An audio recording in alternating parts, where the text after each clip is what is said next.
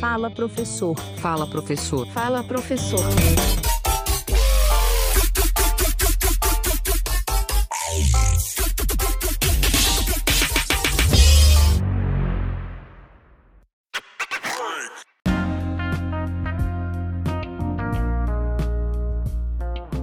Pessoal, voltamos então aqui do intervalo do nosso podcast e entramos na segunda parte da nossa aula de hoje. Vamos então tratar sobre a ética na pós-modernidade. Na aula passada, nós falamos sobre a ética no período clássico e, de acordo com autores clássicos, devemos lembrar que Kant não viveu entre os gregos, mas carrega em sua argumentação alguns desses princípios. Kant, obviamente, é um iluminista. Nesse sentido, então, aqui na pós-modernidade, trataremos da ética enquanto uma ética fragmentada. Devemos lembrar que a ética ela atende a vários interesses. E podemos falar, por exemplo, de uma ética da imanência, da transcendência religiosa, uma ética para a idade da ciência, uma ética da moral, uma ética da civilização tecnológica, uma ética natural, uma ética ligada à biopolítica ou à mudança estrutural do genoma humano. É algo a se pensar. Então, estamos diante de uma multiplicidade da ética. E quando nós temos essa fragmentação de um conceito, vários problemas conceituais emergem. E nesse sentido, nós recortaremos alguns desses pontos. Não vai dar para abordar tudo. E assim mesmo, cada ponto será recortado aqui de forma sucinta. Entre eles, falaremos sobre o utilitarismo e a perspectiva pragmática, a ética segundo Habermas, a inovação de Hans Jonas e a ética sem obrigações. Nós já falamos aqui sobre Habermas em outra situação e vamos trazer esse autor novamente para o debate. Vamos lá?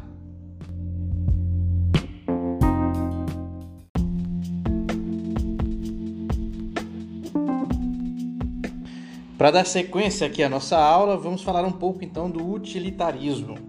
O fundador do, do utilitarismo é Jeremy Bentham. É considerado um, uma mente pensante sobre o que seria essa corrente de pensamento que é o utilitarismo. O utilitarismo ele busca uma ética do prazer que evita a dor sempre procurando maximizar suas satisfações. O bem pessoal, o prazer pessoal, deve falar mais alto do que o bem dos outros, do que o bem comum.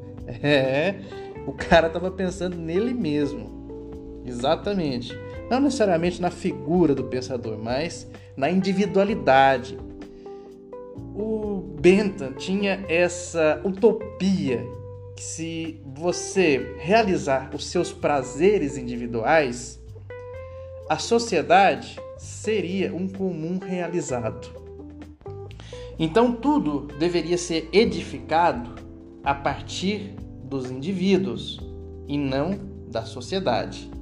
É, existia uma ingenuidade na argumentação desse autor, porque ele acreditava que de fato os indivíduos é, levando em consideração apenas o seu prazer individual, traria algum tipo de ética comum à sociedade. Outros autores contemporâneos, no entanto, que vieram após é, a vida né, do, do Bentham, como John Stuart Mill, vão rejeitar esse egoísmo, mas vão ainda considerar a individualidade como um caminho para a felicidade. O John Stuart Mill acreditava, então, que a felicidade era o prazer, a ausência de dor. E a partir desse pensamento que se praticava a ética, segundo Stuart Mill. Essa ausência de dor não necessariamente era uma ausência pensada apenas pelo indivíduo. Então, o Stuart Mill, ao contrário do Bentham, vai trazer uma individualidade do prazer, de buscar o prazer, no entanto, rejeitando o egoísmo, ou seja, devemos procurar o prazer comum ao passo que a sociedade também se beneficie, mas rejeitando o egoísmo.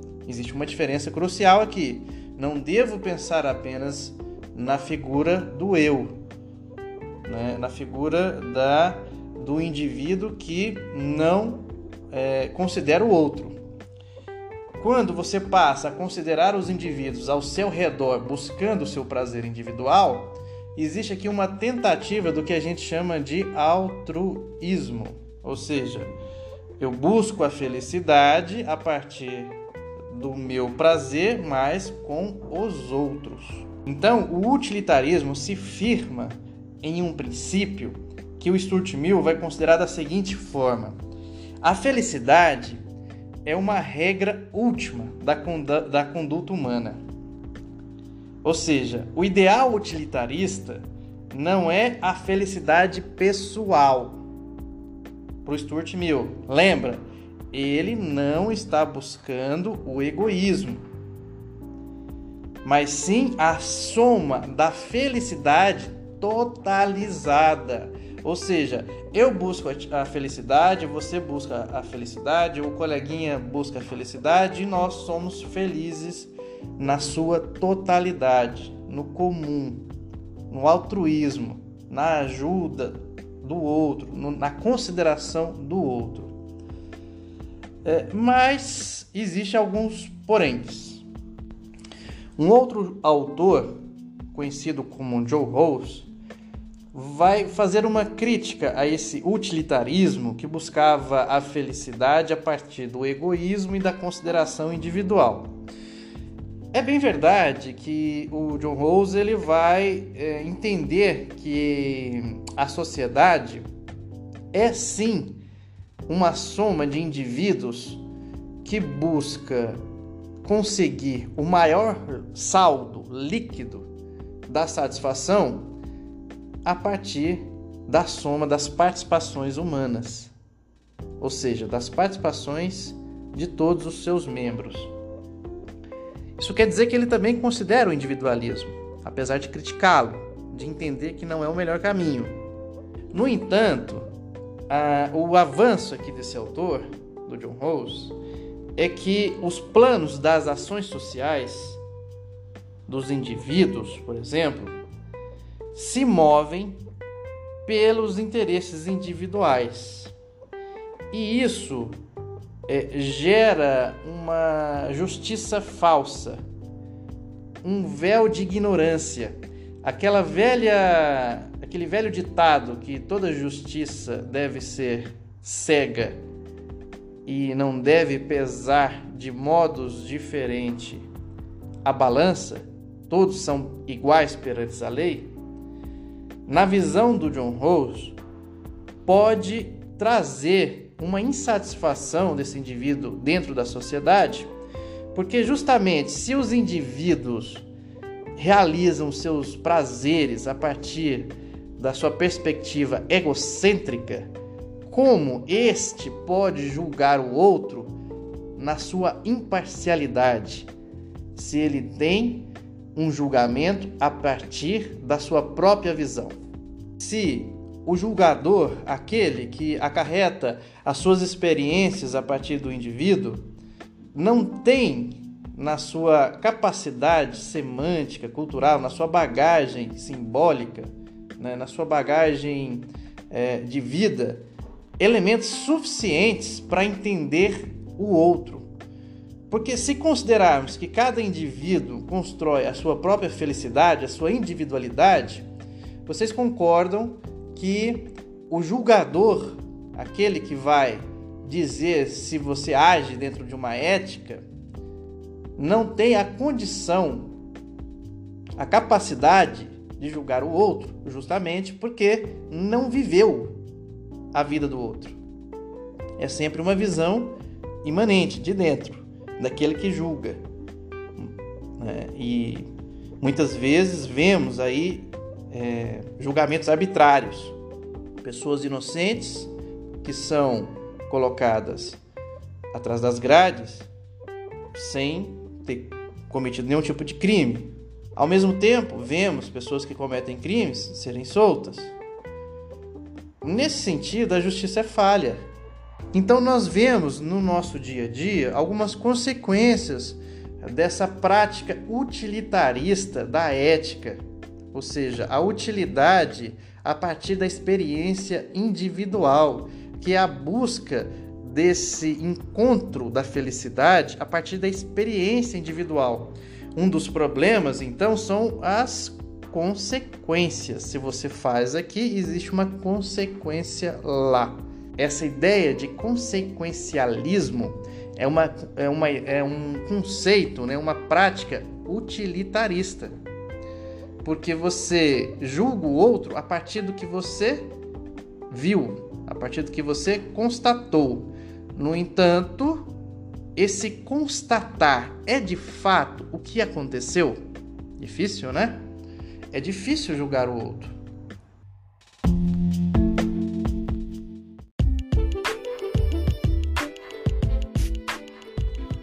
Bom, trazendo então o Habermas aqui para o nosso debate, ele vai levar uma questão sobre o que conhecemos sobre a ética e o que praticamos sobre a ética.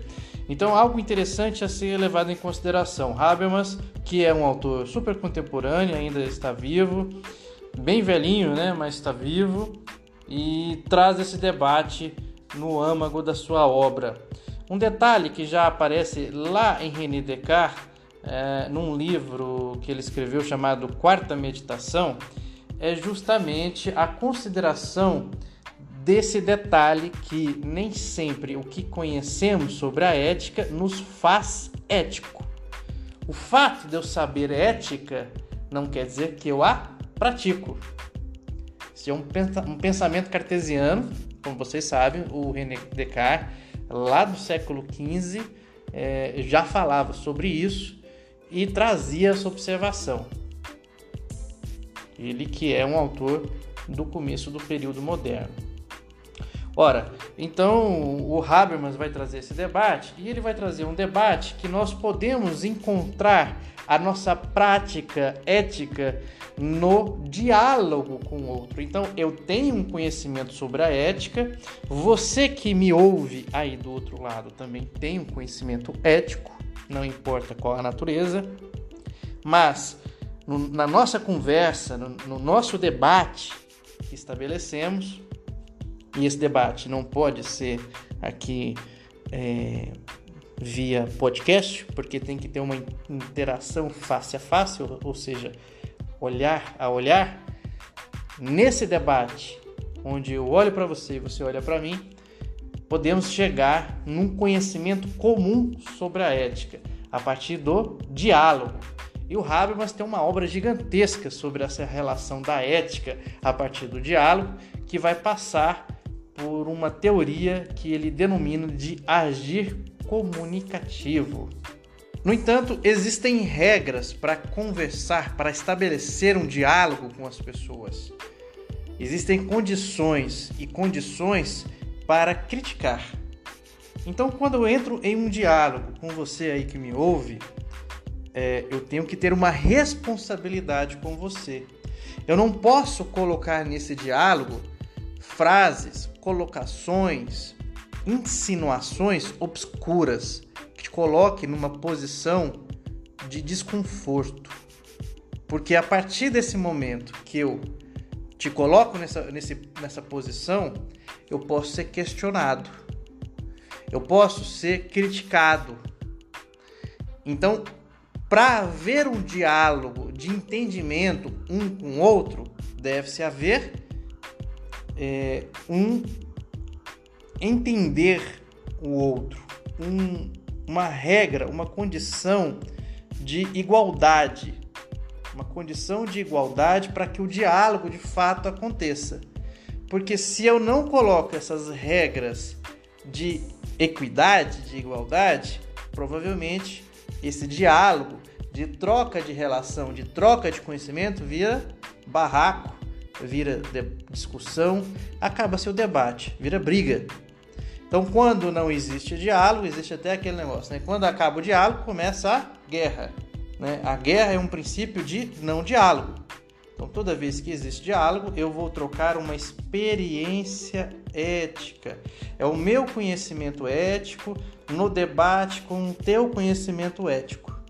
É uma condição de sinceridade e de autenticidade de querer verdadeiramente dialogar e entrar em consenso, em acordo com o outro.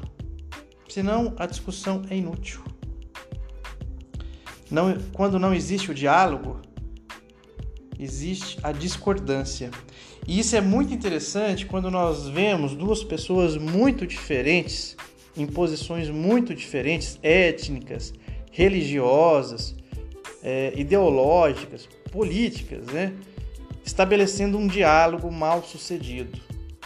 Provavelmente esse diálogo caminha para um discurso de ódio porque uma das partes ou nenhuma das partes está disposta a, é, dentro de uma honestidade, de uma sinceridade, entender o outro. Então, a busca da felicidade na prática ética, segundo Habermas, é justamente saber dialogar com o outro em pé de igualdade dentro de uma sinceridade, estar aberto ao diálogo com o outro.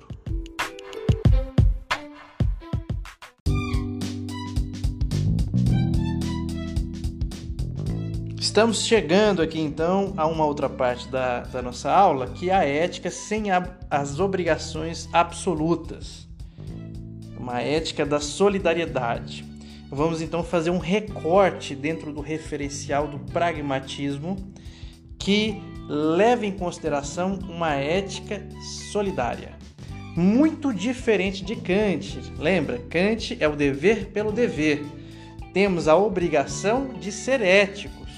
Já os pragmatistas não querem, não buscam essa felicidade na obrigação. Não buscam a ética na obrigação, mas na solidariedade no acolhimento, já que existe uma diversidade de pensamento, de práticas éticas, de seres humanos, por que não acolhê-los? Ao invés de buscar uma verdade, um bem, tentar entender e acolher o diverso. Então, para os pragmatistas, a ética não deve ser apelado ao Tribunal Supremo da Razão, a racionalidade, mas sim o ser humano, o acolhimento desse ser humano. Não devemos então, segundo os pragmatistas, buscar a perfeição moral. Basta que nós é, tenhamos uma ação para com os outros. Nessa linha de pensamento existe uma utopia também, que é uma tentativa de criar um paraíso para que todos os homens vivam em paz. Aí tem um porém: como viveríamos nessa, nesse paraíso tendo em vista o uso das tecnologias? Existe uma interferência, porque até agora nós falamos de relações humanas. E onde ficam as tecnologias nesse debate? Um autor chamado Hans Jonas vai escrever um, vai publicar um livro, né, em 2006, chamado O Princípio Responsabilidade. É um ensaio de uma ética para uma civilização tecnológica, cujo título é por si só sugestivo para o escopo desse debate. Para este filósofo, as tecnologias modernas provocam mudanças estruturais tanto no pensamento quanto na ação em geral, sobretudo no discurso ético. A experiência tecnológica modifica a experiência ética. Então, para esse autor, Hans Jonas, a ética ela deve estar à altura da tecnociência. É, e ele constrói uma macroética que não se fundamenta na convicção e na responsabilidade singular do indivíduo, diferente das outras correntes que nós já abordamos aqui. A ética para esse cara é proposta como transcendente à ética, às éticas tradicionais, tendo como objetivo a construção do futuro pela inovação tecnológica humana, fornecendo referenciais para as decisões do homem e da humanidade a partir dessa experiência tecnológica. Mas, mesmo dentro dessa tecnociência ou de uma sociedade tecnificada, para esse autor, devemos ainda buscar o bem viver, o estar bem com a vida. Esse é um princípio ético diante da tecnologia que modifica a nossa experiência. E as decisões que são tomadas nesses, nesses, nesse cenário, né, nesse ambiente, elas recairão sobre os descendentes, sobre os nossos descendentes. Então, o que fazemos hoje, o que fazemos com a tecnologia, o que fazemos com as nossas vidas, perpetuará sobre os nossos descendentes, sobre o nosso futuro, sobre quem vem depois de nós. Então, devemos ter uma responsabilidade com o agora com agora tecnológico, mas que leve em consideração a vida.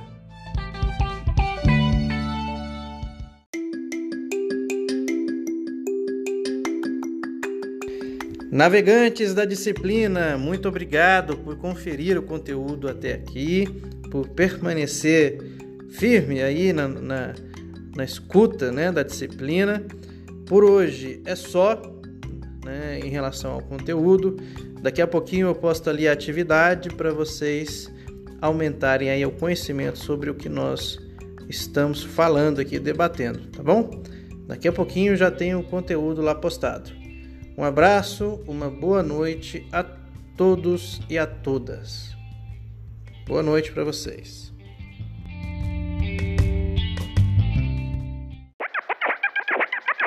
Fala professor. Fala professor. Fala professor.